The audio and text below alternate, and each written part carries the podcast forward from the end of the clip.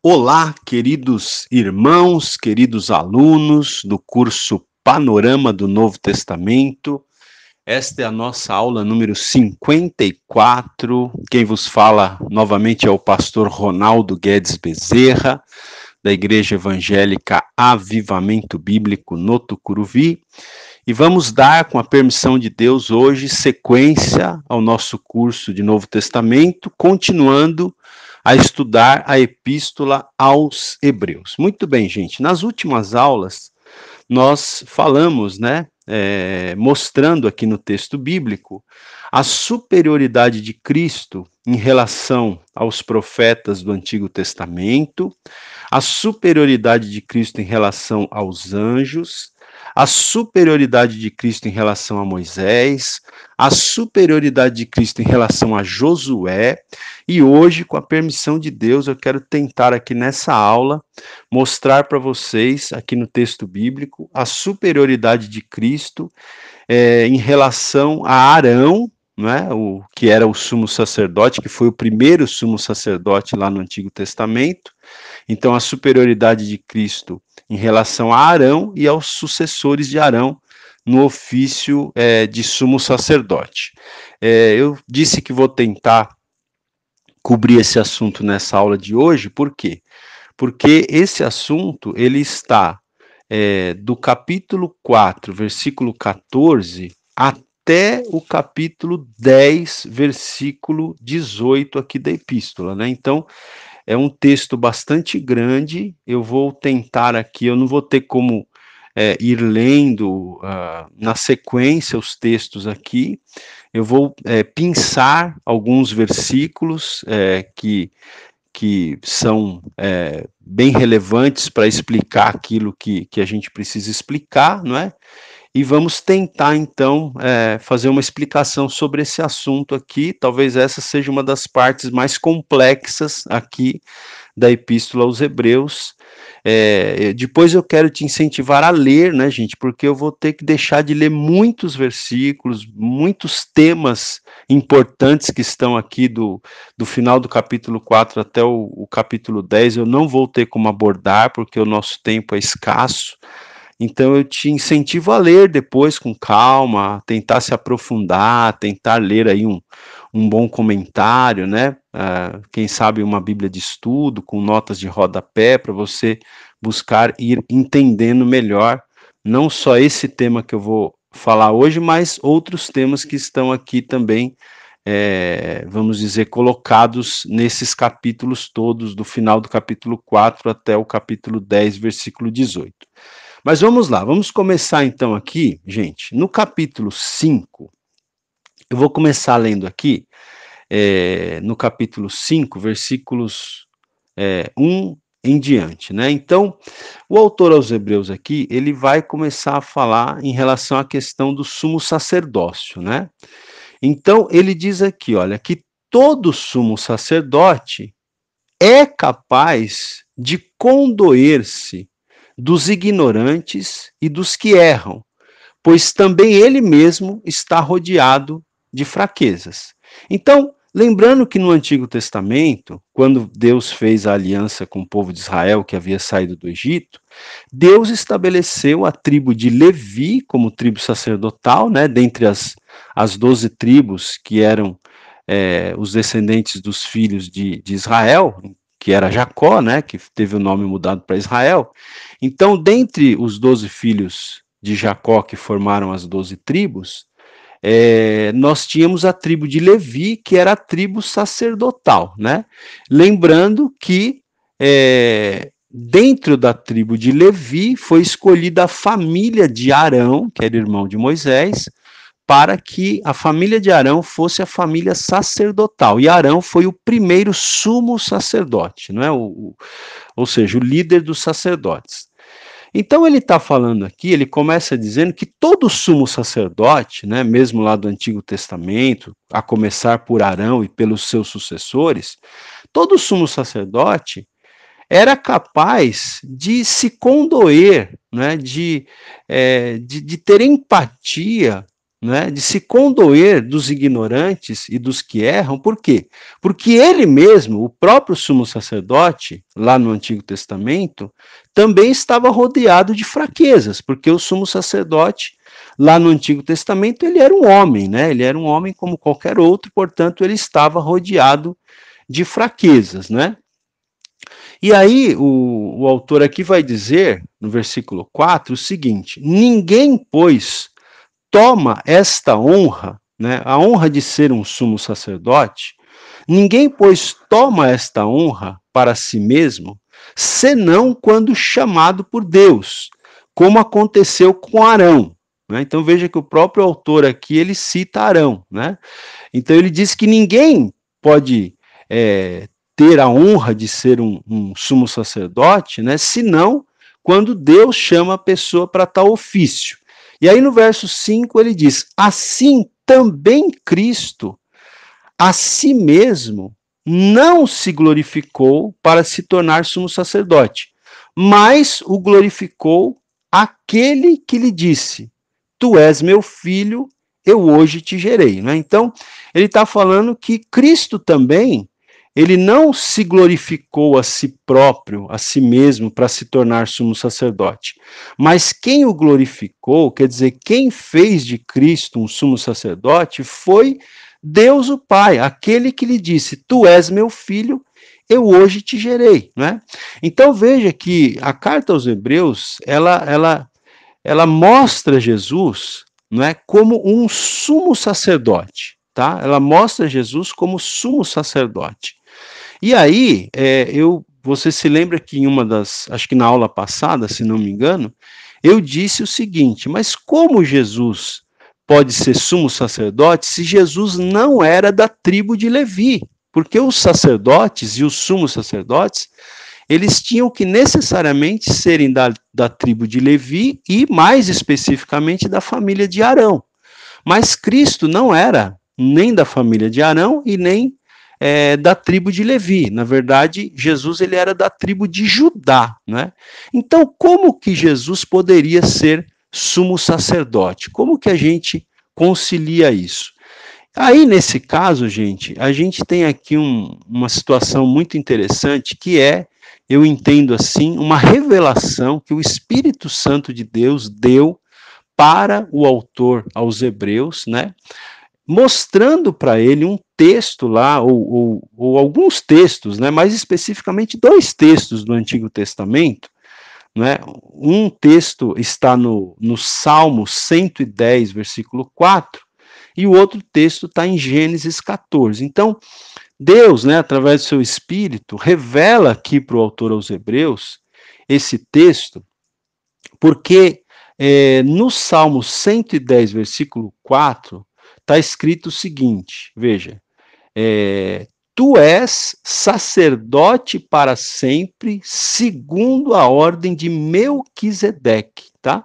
Então, no próprio texto aqui, do capítulo 5 de Hebreus, o autor vai dizer, né, no versículo 6, que é, em um determinado lugar das Escrituras, diz o seguinte: abre aspas, tu és sacerdote para sempre, segundo a ordem de Melquisedeque. Então, o autor aos Hebreus, ele aplica esse versículo do Salmo 110, versículo 4, ele aplica em Jesus, ele aplica como uma profecia referente a Jesus.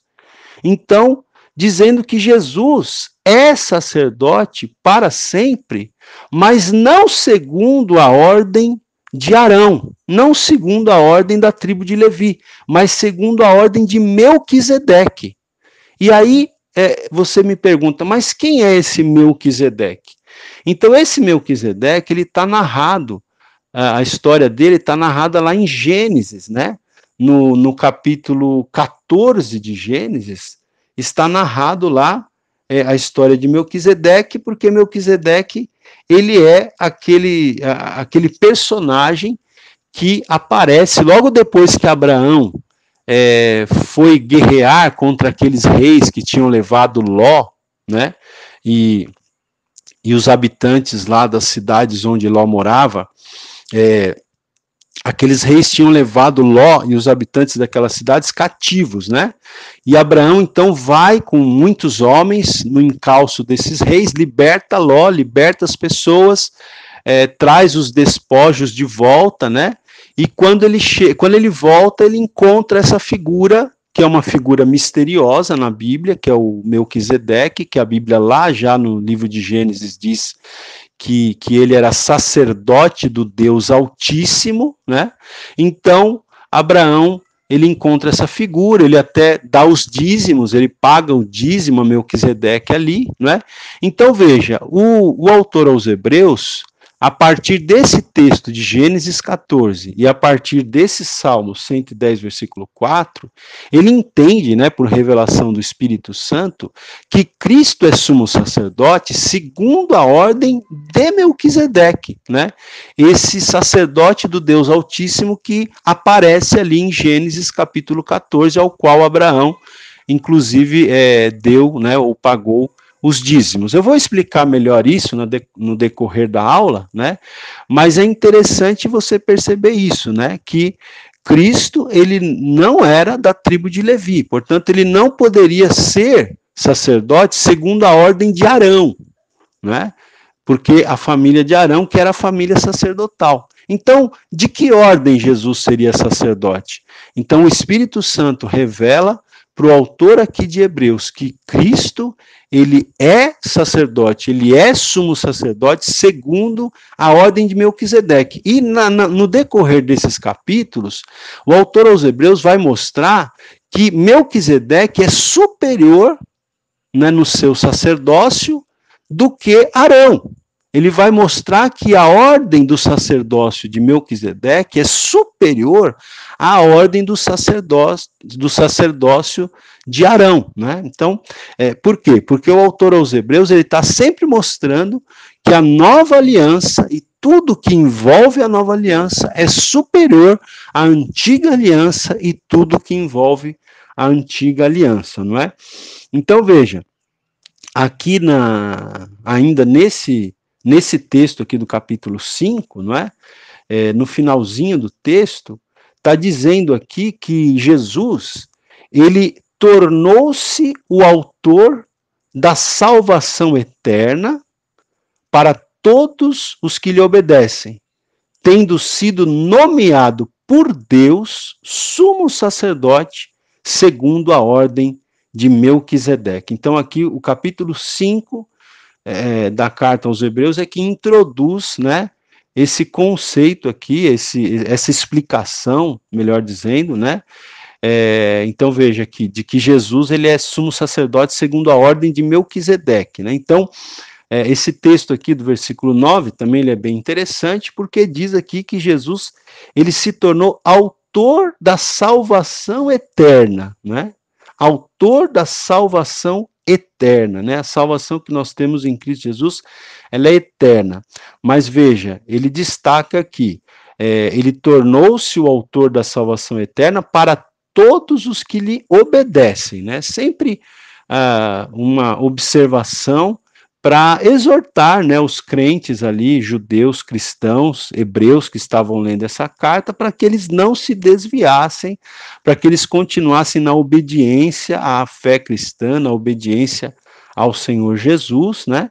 Então ele está dizendo aqui que Cristo tornou-se o autor da salvação eterna para todos os que lhe obedecem, tendo sido nomeado por Deus sumo sacerdote segundo a ordem de Melquisedeque. Então ele diz também, ele repete, né?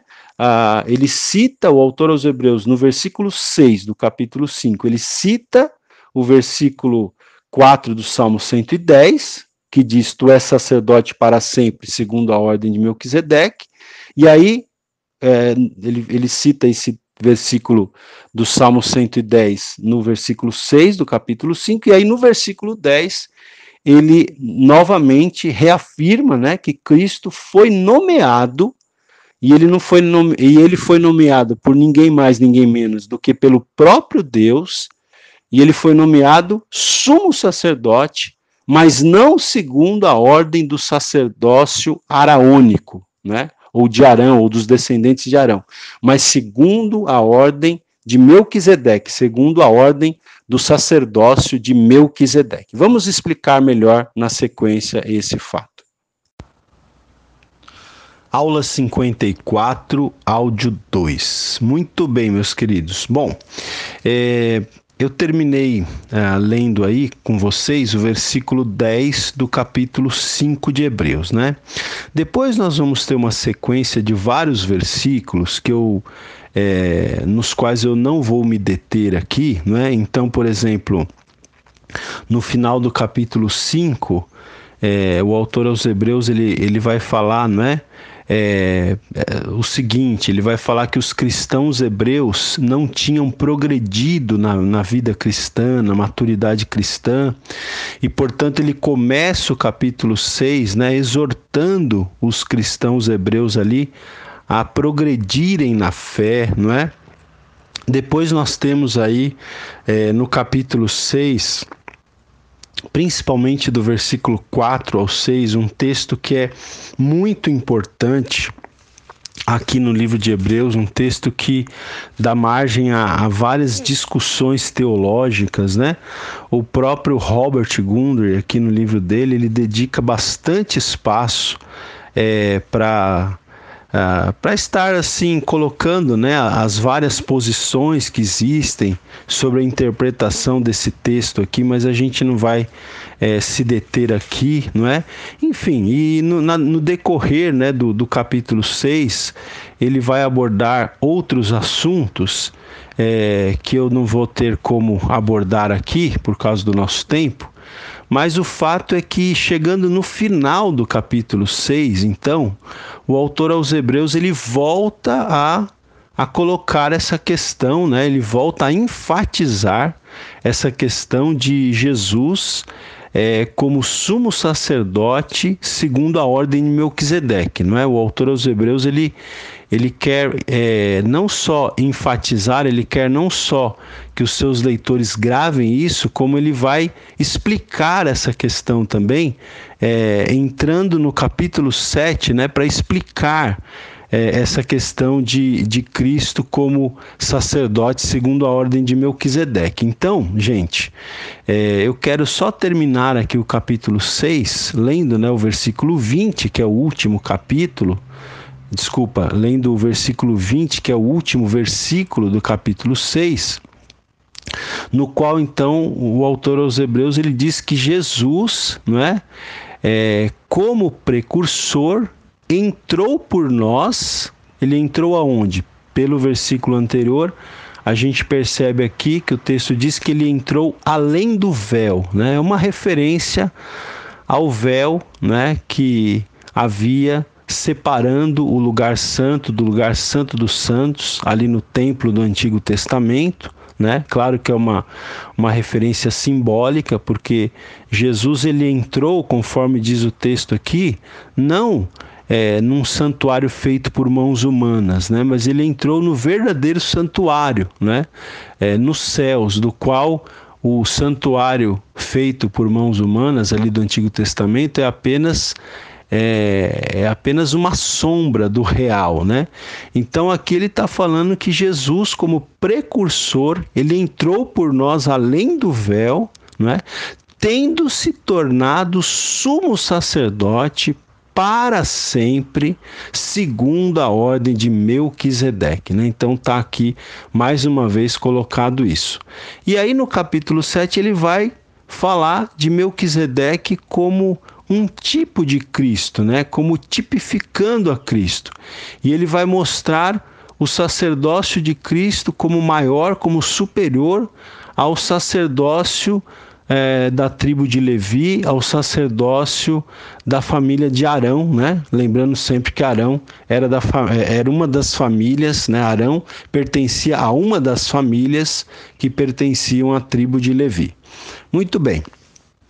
A partir desse ponto, queridos, como a gente não tem como ler todos os versículos né, dessa, dessa parte aqui da epístola que fala sobre é, a superioridade é, de Cristo, né, a superioridade do sacerdócio de Cristo, uh, no, eu vou fazer o seguinte é, neste momento aqui, a partir deste momento. Eu vou para o livro aqui do Robert Gundry, porque ele faz aqui.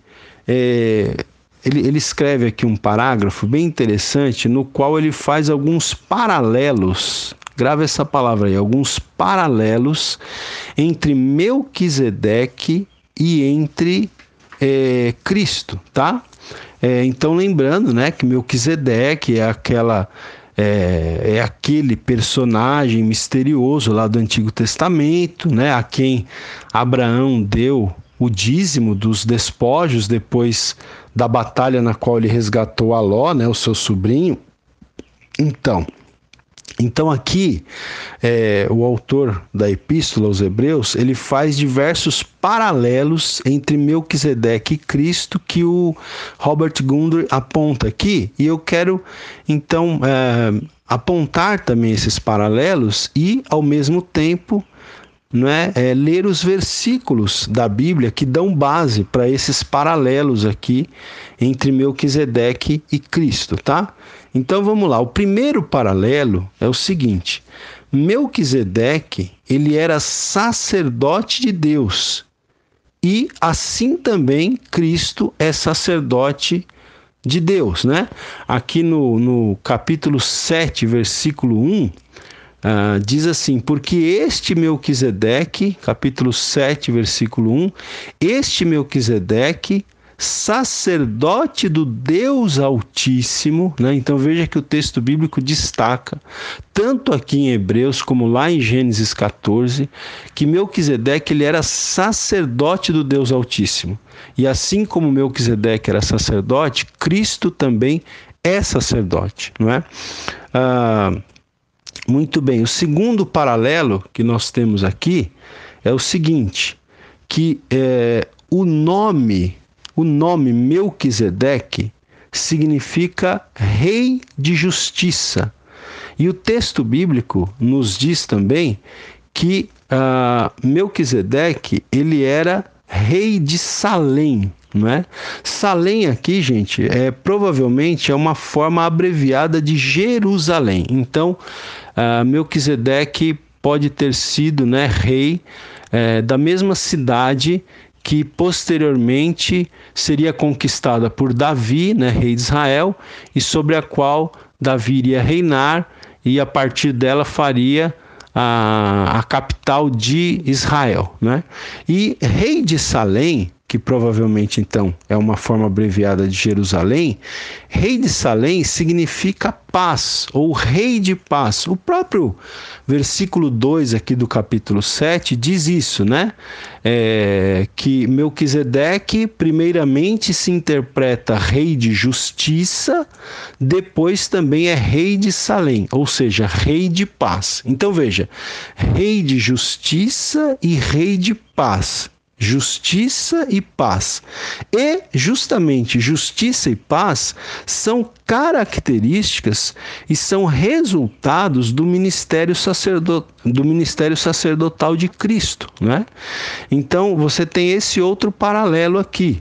Melquisedeque é rei de justiça e rei de paz não é? E o nosso Senhor Jesus também é rei de justiça e rei de paz. Justiça e paz são características e são resultados do ministério sacerdotal de Cristo. Então a gente tem esse outro paralelo aqui, né, entre Melquisedeque e Cristo. O terceiro paralelo, gente, é a ausência nas páginas do Antigo Testamento de qualquer genealogia registrada de Melquisedeque, né, ou de narrativas sobre o seu nascimento e morte. Então, veja bem, no Antigo Testamento você não tem nenhum registro da genealogia de Melquisedeque. E você também no Antigo Testamento você não tem nenhuma narrativa sobre o nascimento e nem mesmo sobre a morte de Melquisedeque. Veja bem, isso não quer dizer que Melquisedeque não tenha tido uma genealogia. Obviamente ele teve, ela não está registrada na Bíblia. Isso não quer dizer também que um dia ele não tenha nascido e um dia ele não tenha morrido. Isso não quer dizer que ele não tenha tido pai, mãe e antepassados. Ele teve. Mas a Bíblia não registra, o Antigo Testamento não registra nem, gene... nem genealogia e nem registra narrativa de nascimento e morte. Então isso tipifica, aponta para a eternidade de Cristo como Filho de Deus tá? É, e aí faz um contraste, né, com a morte que atingia a todos os sacerdotes da linhagem de Arão. Então, enquanto todos os sacerdotes da linhagem de Arão eles eram mortais, não é?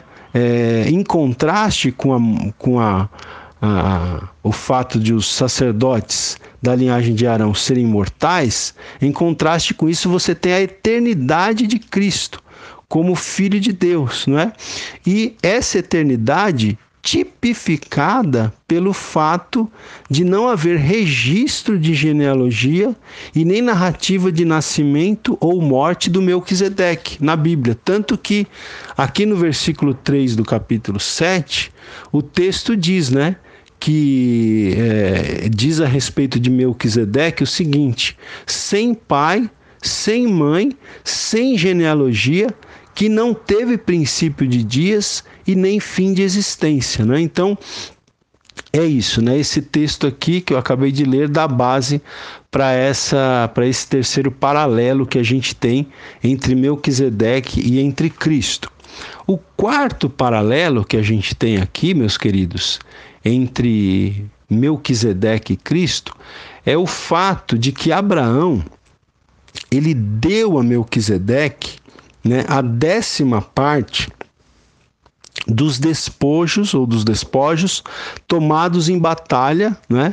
sendo que Arão era descendente de Abraão. Então, esse ponto aqui é um ponto interessante que eu gostaria de explicar para vocês é, com um pouquinho mais de detalhe. Veja, gente, é, Abraão ele deu a Melquisedeque, ele pagou a Melquisedeque o dízimo quando ele voltou daquela batalha contra aqueles reis que tinham levado Ló cativo, né? Então veja, quando Abraão, no ato de Abraão dar o dízimo a Melquisedeque, indiretamente, a descendência de Abraão também estava dando o dízimo a Melquisedeque ali. E quem faria parte da descendência de Abraão, né? Abraão gerou Isaac, Isaac gerou Jacó, Jacó gerou os doze filhos, dentre eles Levi, que era a tribo sacerdotal, dentro da tribo de Levi, a família de Arão, né?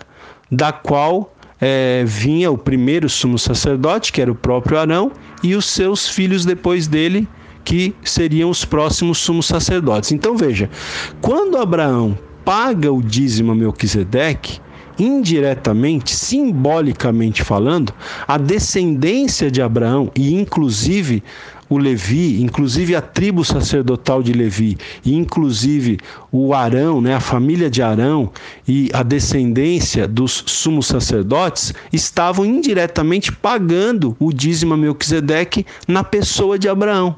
Então isso quer dizer o quê? Isso quer dizer que Melquisedeque era maior do que Levi, e do que Arão e do que os descendentes de Arão.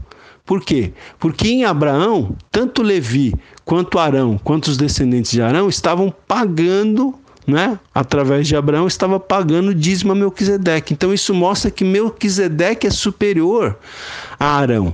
Isso mostra que o sacerdócio segundo a ordem de Melquisedeque é superior ao sacerdócio segundo a ordem de Arão, não é, gente? Então veja que é, o autor aos Hebreus aqui ele está tentando mostrar justamente isso. Ele está tentando mostrar a superioridade não é, é, do Novo Testamento, da Nova Aliança, em detrimento da Velha Aliança.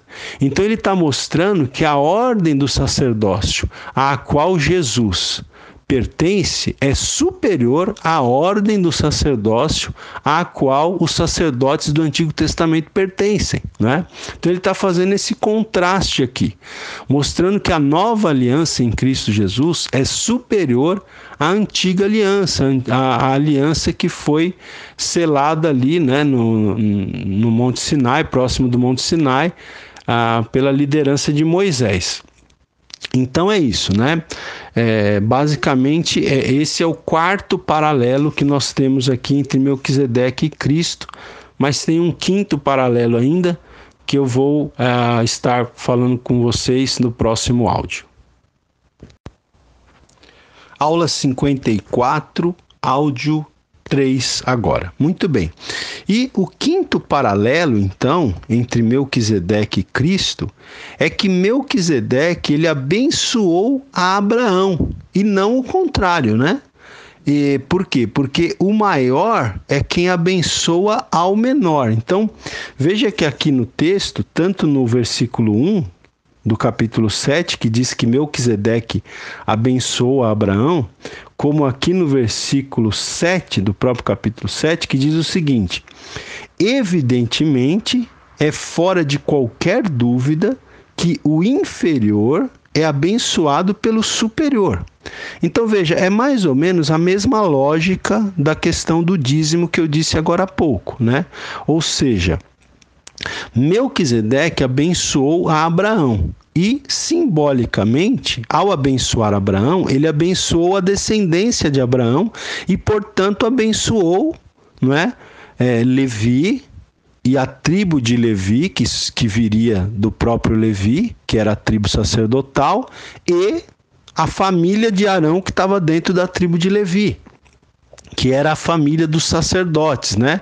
A família da qual viria os sumos sacerdotes. Portanto, ao abençoar Abraão, Melquisedeque abençoou Levi, abençoou a tribo de Levi, abençoou a família de Arão, abençoou os sumos sacerdotes. Portanto, o maior está abençoando o menor, não é? Então aqui, gente, é, é, é o que eu estou falando. Eu vou repetir, né? Porque como diz aquele ditado, o aprendizado vem pela repetição. O autor aos Hebreus ele está tentando aqui na carta aos Hebreus mostrar sempre a superioridade de Cristo em relação aos personagens, em relação a tudo o que o Antigo Testamento representa. Então ele está mostrando aqui que Jesus ele é sacerdote, não é não segundo a, a, a, tribo de Levi, não segundo a família de Arão, porque Jesus não é da tribo de Levi, Jesus é da tribo de Judá. Então, Jesus, se ele não é da tribo de Levi, se ele, se ele não é né, é, da família de Arão para ser sumo sacerdote, e se ele é, portanto, da tribo de Judá, então como que Jesus é sumo sacerdote? Então o texto vai dizer para gente que ele é sumo sacerdote segundo né, a ordem de Melquisedeque. E o texto mostra para a gente que a ordem de, do sacerdócio, segundo Melquisedeque, era superior à ordem do sacerdócio de Arão, né, ali da tribo de Levi. Por quê? Porque Melquisedeque abençoou Arão na pessoa de Abraão. Ao abençoar Abraão, Melquisedeque abençoou toda a descendência de Abraão, né? E simbolicamente ali abençoou Levi, abençoou Arão, que é, vale dizer, né, quando Melquisedeque abençoou Abraão, Levi nem tinha nascido ainda, né? Arão nem tinha nascido ainda, entendeu? É, é, algo simbólico ali, porque depois Abraão ainda iria gerar Isaac, que iria gerar Jacó, que iria né, é, gerar os doze filhos, dentre eles Levi, aí depois lá na frente ia nascer Moisés, ia nascer Arão, que era irmão de Moisés, e, e, e daí é que se estabelece né, o, o sacerdócio, tá certo?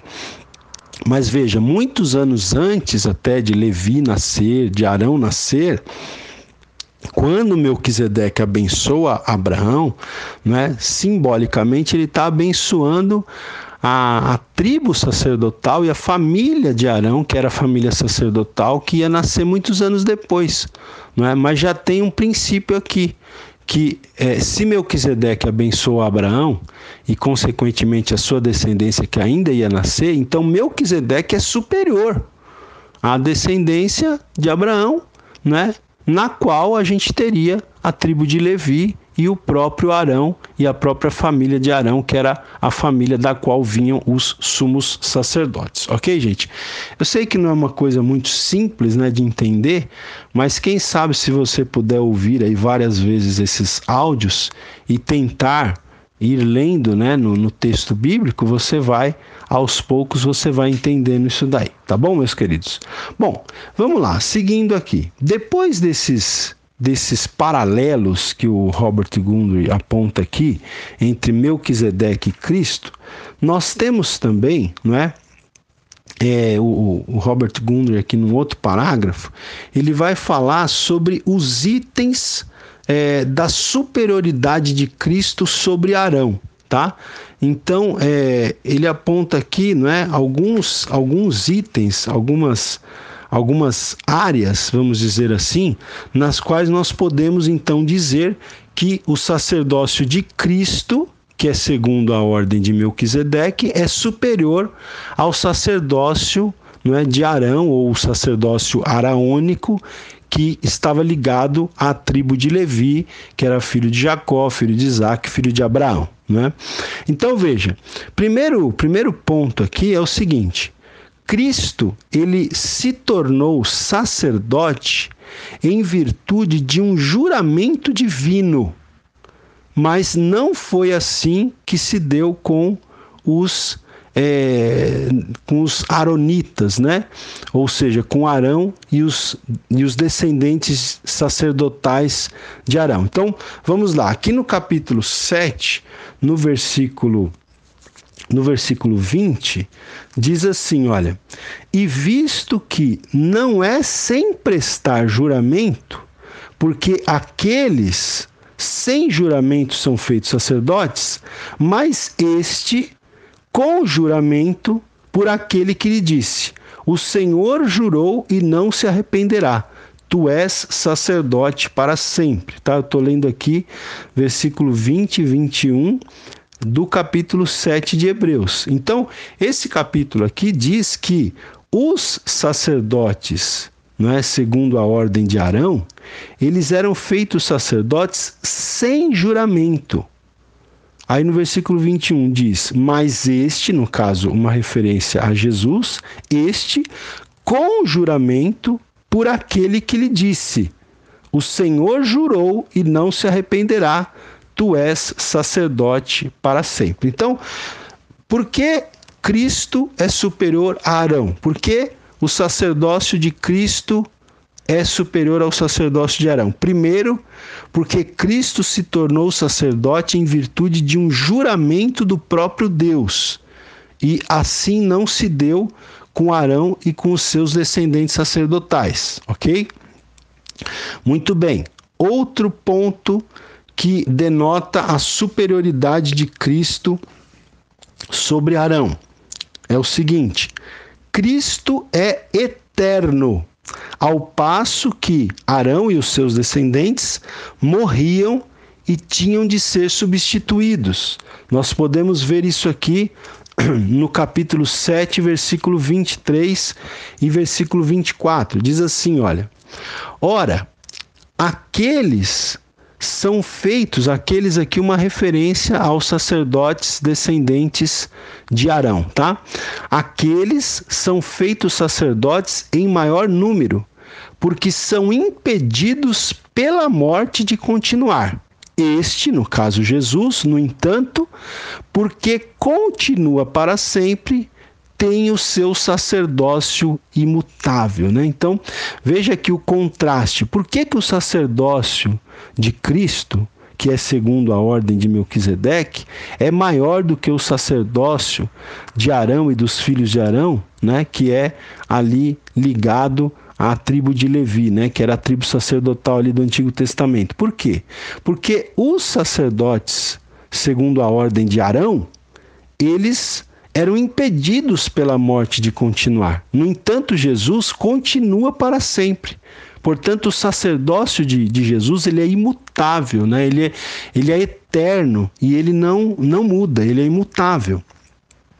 Muito bem, vamos seguir aqui. Um terceiro item aqui que mostra a superioridade do sacerdócio de Cristo em relação ao sacerdócio de Arão.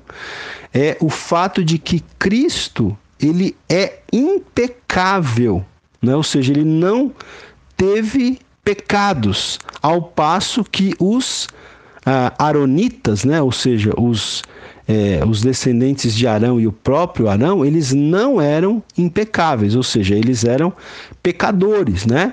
Isso a gente pode ver aqui, ó, no, do versículo 26 ao versículo 28 aqui do capítulo 7 de Hebreus.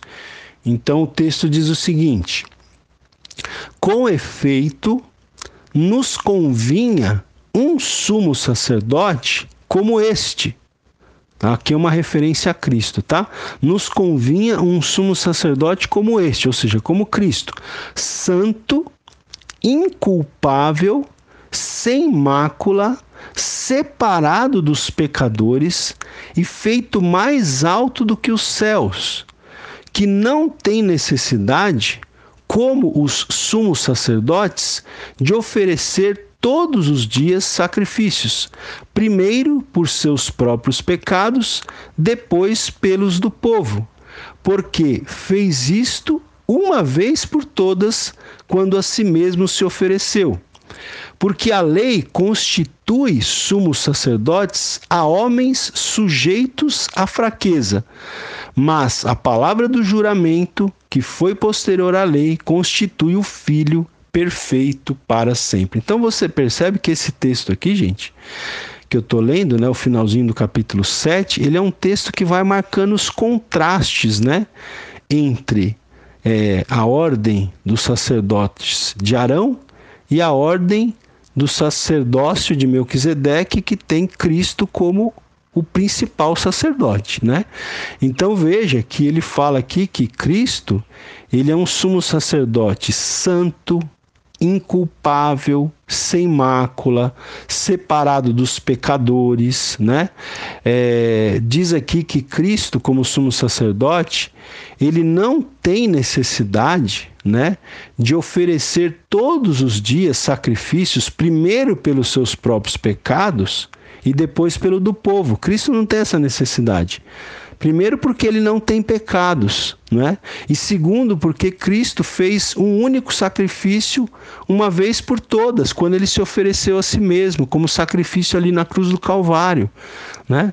Então, enquanto os sacerdotes do Antigo Testamento tinham que oferecer sacrifícios todos os dias, primeiro por si mesmo, si mesmos, porque eles também eram pecadores e, e tinham que oferecer então sacrifícios por si mesmos e pelo povo, enquanto isso, Jesus é, ofereceu um único sacrifício e não por si mesmo, porque ele não tinha pecados, mas pelo, né, pelo, pelo povo, né, pelo povo que ele então é, estaria salvando é, pela sua morte é, sacrificial ali na cruz do Calvário. Então nós temos aqui mais esse item aqui de superioridade de Cristo em relação a Arão, não é?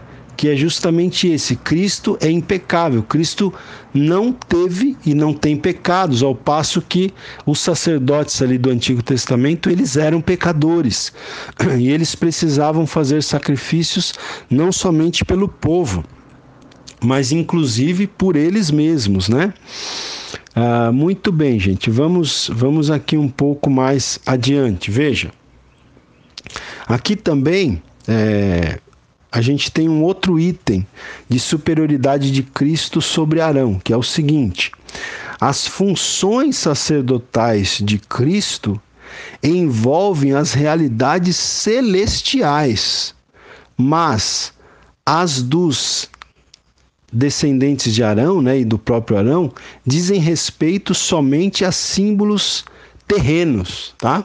Então, você tem esse outro ponto aqui de contraste mostrando a superioridade do sacerdócio de Cristo em relação ao sacerdócio de Arão e dos seus descendentes, ou seja, as funções sacerdotais de Cristo envolvem realidades celestiais que dizem respeito ao céu, né? Mas as funções sacerdotais de Arão e dos seus descendentes dizem respeito somente a símbolos terrenos, a símbolos ligados a essa terra, não é? é e nós podemos ver isso aqui no livro de Hebreus, no capítulo 8, é, nos versículos 1 e 2, tá? Eu vou ler então esses dois versículos é, no início do próximo áudio, para a gente então continuar explicando aqui esses contrastes, né, entre o sacerdócio de Cristo, que é segundo a ordem de Melquisedeque, e o sacerdócio lá do Antigo Testamento, que era segundo a ordem de Arão, que era é, sumo sacerdote, que era também irmão de Moisés. Aula 54, áudio 4. Muito bem.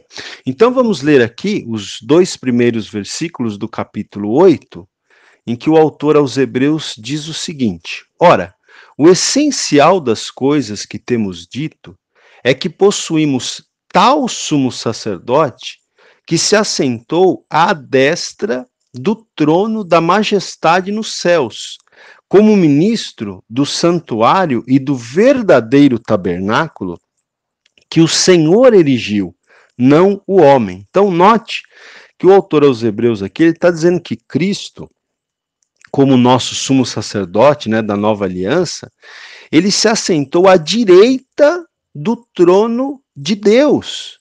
E aonde é que Cristo se assentou à direita do trono de Deus? Diz aqui o texto, nos céus. E ele fez isto como ministro do santuário e do verdadeiro tabernáculo. Não é por quê? Porque o santuário e o tabernáculo que foram construídos ali no deserto, na época de Moisés, eram apenas um, um símbolo, eram apenas sombra do verdadeiro tabernáculo que, vamos dizer assim, está nos céus.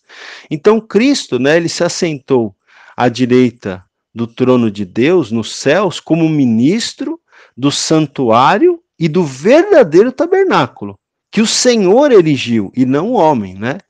Cristo, ele, ele ministrou num, num, num santuário, num tabernáculo, erigido pelo próprio Deus e não pelo homem, como era o caso do tabernáculo é, erigido no deserto na época de Moisés, né? Então é por isso, gente, que a gente estava dizendo agora há pouco, né, no, no finalzinho do último áudio, que é, um outro item aqui de superioridade de Cristo em relação a Arão é que as funções sacerdotais de Cristo envolvem as realidades celestiais, né? Então veja que Cristo ele ministrou num santuário celestial, não num santuário terreno, como era o caso dos descendentes de Arão e do próprio Arão, não é? quando eles ministravam ali na época de Moisés, e enfim, na época do, do Antigo Testamento, tá?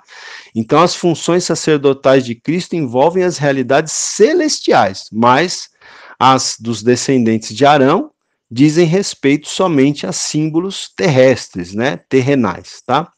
Ok, um outro item, gente, de é, um outro item que mostra né, a superioridade de Cristo sobre Arão, a superioridade do sacerdócio de Cristo sobre o sacerdócio de Arão, não é?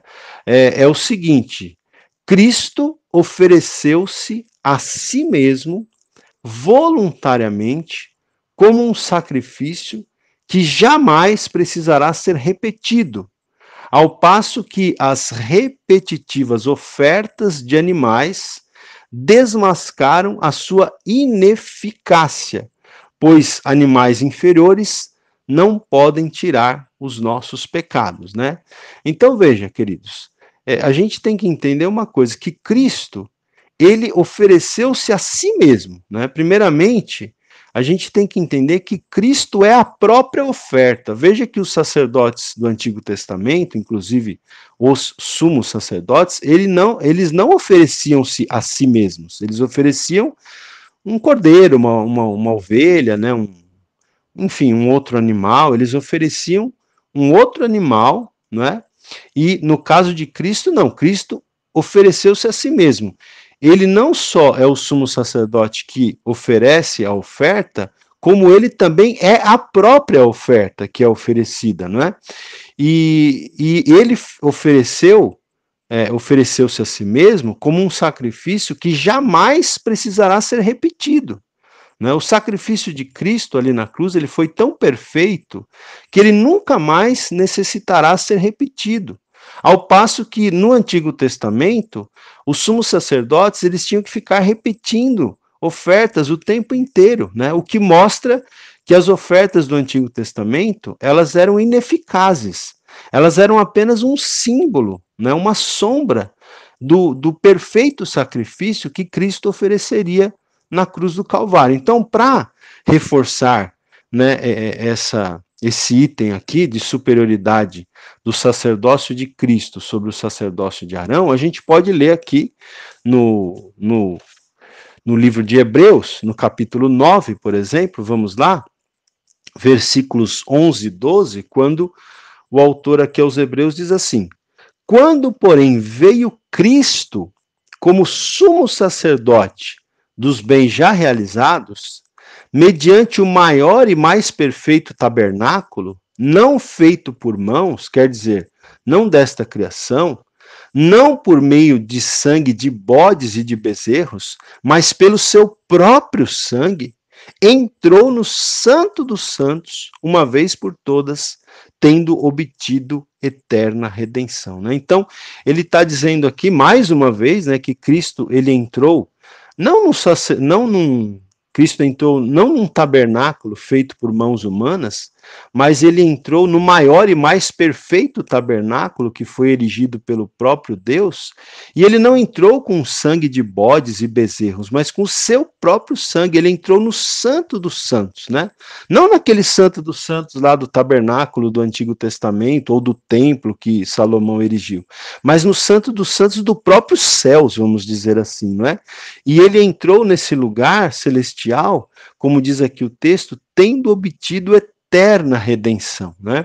É, tem outro texto aqui ainda, quer ver? No próprio capítulo 9, versículo 24, que também fala sobre, sobre esse item aqui que eu, que eu citei agora há pouco. Veja, ele diz aqui, versículo 24 do capítulo 9: Porque Cristo não entrou em santuário feito por mãos, figura do verdadeiro, porém no mesmo céu. Então, Cristo não entrou num santuário feito por mãos humanas. Ele não entrou no santuário que era apenas uma figura do verdadeiro. Não, ele entrou no verdadeiro, ele entrou no céu, né, no, no, no santuário celeste, para comparecer agora por nós diante de Deus. Verso 25. Nem ainda para se oferecer a si mesmo muitas vezes. Cristo não não compareceu no santuário celestial para se oferecer a si mesmo muitas vezes, como o sumo sacerdote cada ano entra no Santo dos Santos com sangue alheio, né? Então, veja aqui o contraste. Cristo, ele é, fez um único sacrifício, né?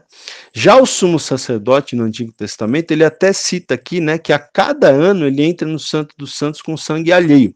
Aqui é uma referência ao dia, do, ao dia da expiação que ocorria ali no Antigo Testamento uma vez por ano, em que o sumo sacerdote entrava no Santo dos Santos, né, não sem sangue, mas com o sangue de algum animal que era sacrificado para oferecer sacrifício pelos pecados do povo, mas pelos próprios pecados do sumo sacerdote, porque ele também era pecador. E ele tinha que repetir esse né, esse ritual, no caso do dia da expiação, ele tinha que re repetir isso todos os anos, uma vez por ano, além dos outros sacrifícios que eram feitos diariamente, né? Então ele está dizendo aqui que não foi o caso de Cristo, né? Porque Cristo ele se ofereceu, né, uma única vez. Ele não teve que se oferecer a si mesmo muitas vezes como o sumo sacerdote do Antigo Testamento, que a cada ano entrava no Santo dos Santos com sangue alheio, né, com sangue de um, de um outro animal. No caso, Cristo entrou com seu próprio sangue. Né?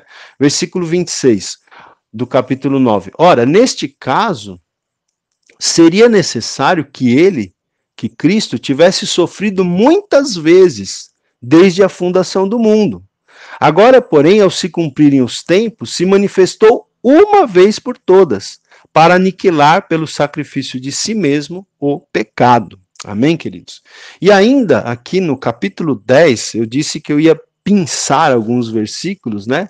É isso que eu estou fazendo, porque são muitos versículos aqui. Mas no capítulo 10, versículos 11 e 12, também diz: Ora, todo sacerdote se apresenta dia após dia a exercer o serviço sagrado e a oferecer muitas vezes os mesmos sacrifícios que nunca jamais podem re remover pecados. Jesus, porém, tendo oferecido para sempre um único sacrifício pelos pecados, assentou-se à destra de Deus. Então, você veja que existem vários versículos aqui né, na, na carta aos Hebreus é, falando do mesmo assunto, da mesma coisa. Né? O autor ele usa palavras diferentes, mas para dizer a mesma coisa. Aqui ele está repetindo mais uma vez, então daí eu sempre reafirmo né, a importância da repetição para a gente aprender, porque o próprio texto bíblico faz isso. Ele está dizendo aqui né, que o sacerdócio do Antigo Testamento, o sacerdote do Antigo Testamento, ele tinha que oferecer muitas vezes os mesmos sacrifícios, mas Jesus ele ofereceu para sempre um único sacrifício, porque o sacrifício de Cristo é eficaz, né? E aí depois, gente, também é, existe um outro item aqui de superioridade de Cristo em relação a Arão, que é o seguinte, que o próprio Antigo Testamento ele já predizia que iria sobrevir, né, ou sobreviria uma nova aliança que tornaria obsoleto, que tornaria ultrapassado o antigo pacto. E o autor aos Hebreus também fala disso aqui no capítulo 8, né, ele fala disso, no capítulo 10 ele também fala disso, né, inclusive quando o autor aos Hebreus ele fala disso, ele cita um texto lá do Antigo Testamento, lá de Jeremias, né, capítulo 31, do versículo 31 ao 34, em que o profeta Jeremias diz, né, que é, diz o seguinte: Esta é a aliança que farei com eles depois daqueles dias, diz o Senhor. Porei no seu coração as minhas leis e sobre a sua, a sua mente as inscreverei.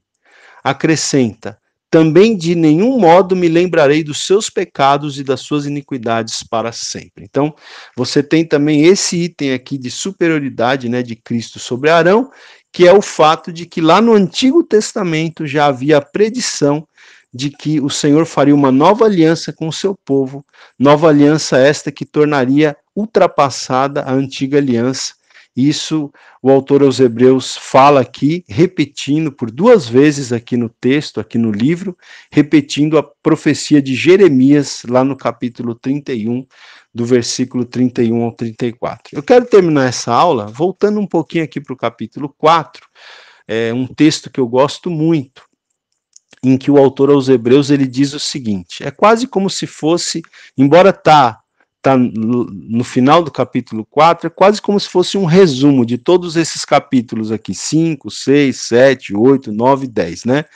É, aqui o autor aos Hebreus diz então o seguinte: tendo, pois, a Jesus, o Filho de Deus, como grande sumo sacerdote, que penetrou os céus, conservemos firmes a nossa confissão. Já que nós temos um sumo sacerdote não é como Jesus, vamos ficar firmes, vamos conservar firmes a nossa confissão. Não vamos nos desviar, não vamos voltar atrás, como os hebreus estavam sendo tentados a voltar, né? não vamos apostatar da fé. Versículo 15. Porque não temos um sumo sacerdote que não possa compadecer-se das nossas fraquezas.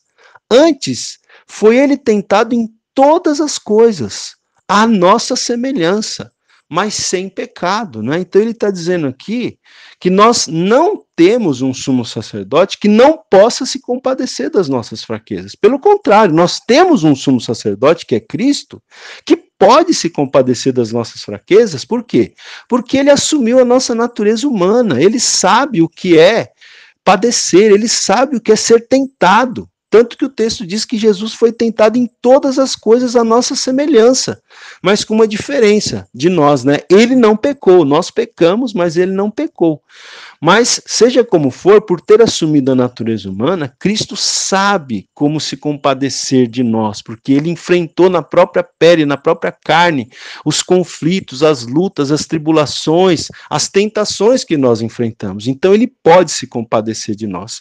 Por isso, o versículo 16 do capítulo 4 diz: Acheguemo-nos, portanto, com confiança junto ao trono da graça a fim de recebermos misericórdia e acharmos graça para socorro em ocasião oportuna. Então, como nós temos um sumo sacerdote tão superior como Cristo, nós podemos com confiança chegar junto ao trono da graça para receber o que diz o texto? Para receber misericórdia, para achar graça e socorro no momento em que a gente precisar. Então, se você está precisando de misericórdia, de graça, de socorro, não é? Chegue-se com confiança ao trono da graça de Deus, porque Jesus Cristo é o nosso grande sumo sacerdote. Amém, queridos. Deus abençoe você e até a próxima aula com a permissão de Deus.